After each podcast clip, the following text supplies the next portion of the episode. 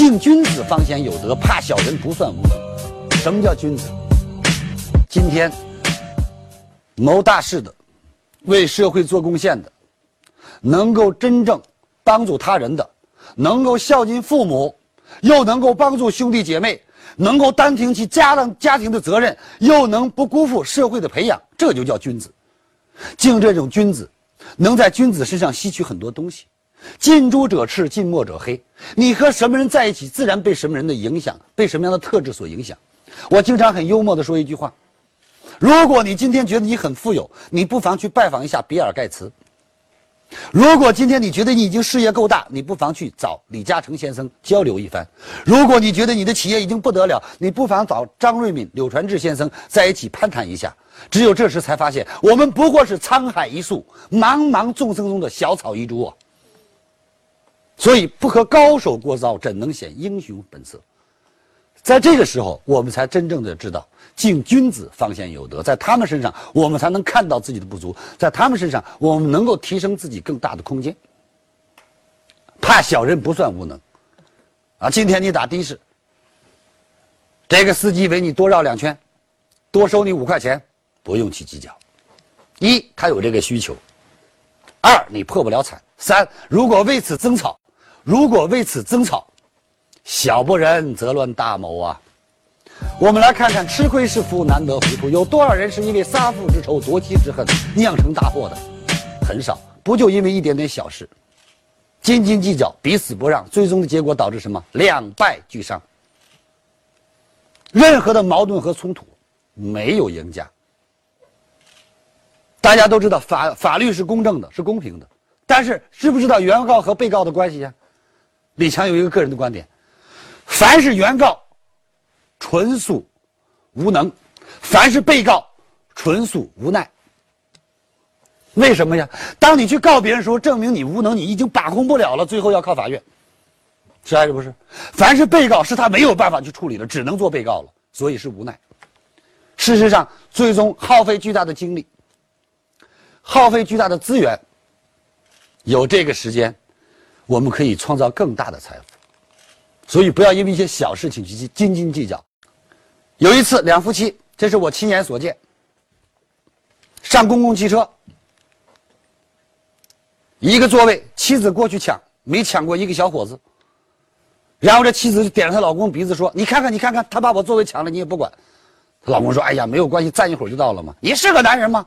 最后把她老公说急了。她老公过来跟这小伙子动手了，一动手不要紧，人家还有三个人呢。第一拳就把鼻梁骨打断了，第二脚就从车上给踹地下去了，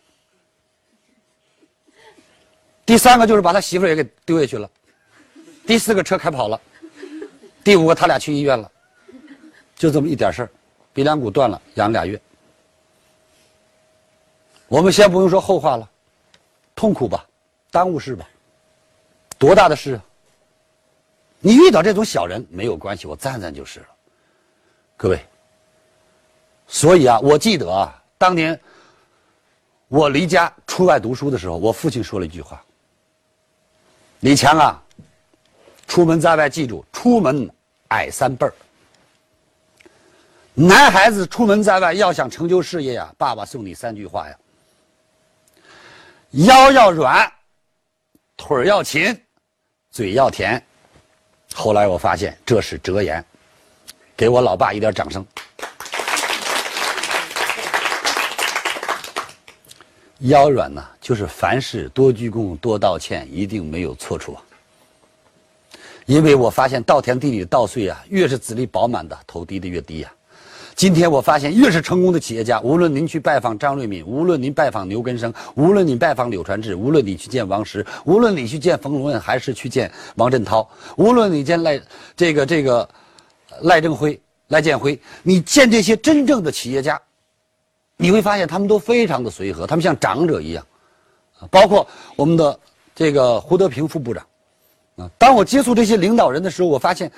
他们非常的随和，他们并不是像我们很多人想象的那样哇高不可攀，而事实上你发现，越是那些大事未成、小钱一点、手底下管的人两只手就数得过来，眼睛只会看星星，不会看土地。为什么外强中干？没有意义。所以，敬君子方先有德，怕小人不算无能。退一步，天高地阔；让三分，心平气和。人能够退一步，那叫承受能力，那叫境界。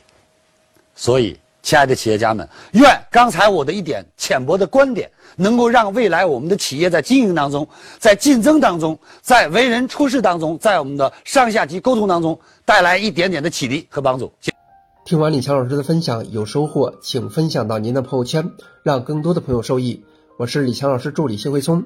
如果您在个人成长、演讲口才、事业家庭等方面有困惑，可以添加微信幺七六二五六二三九九六，领取李强老师的视频课程。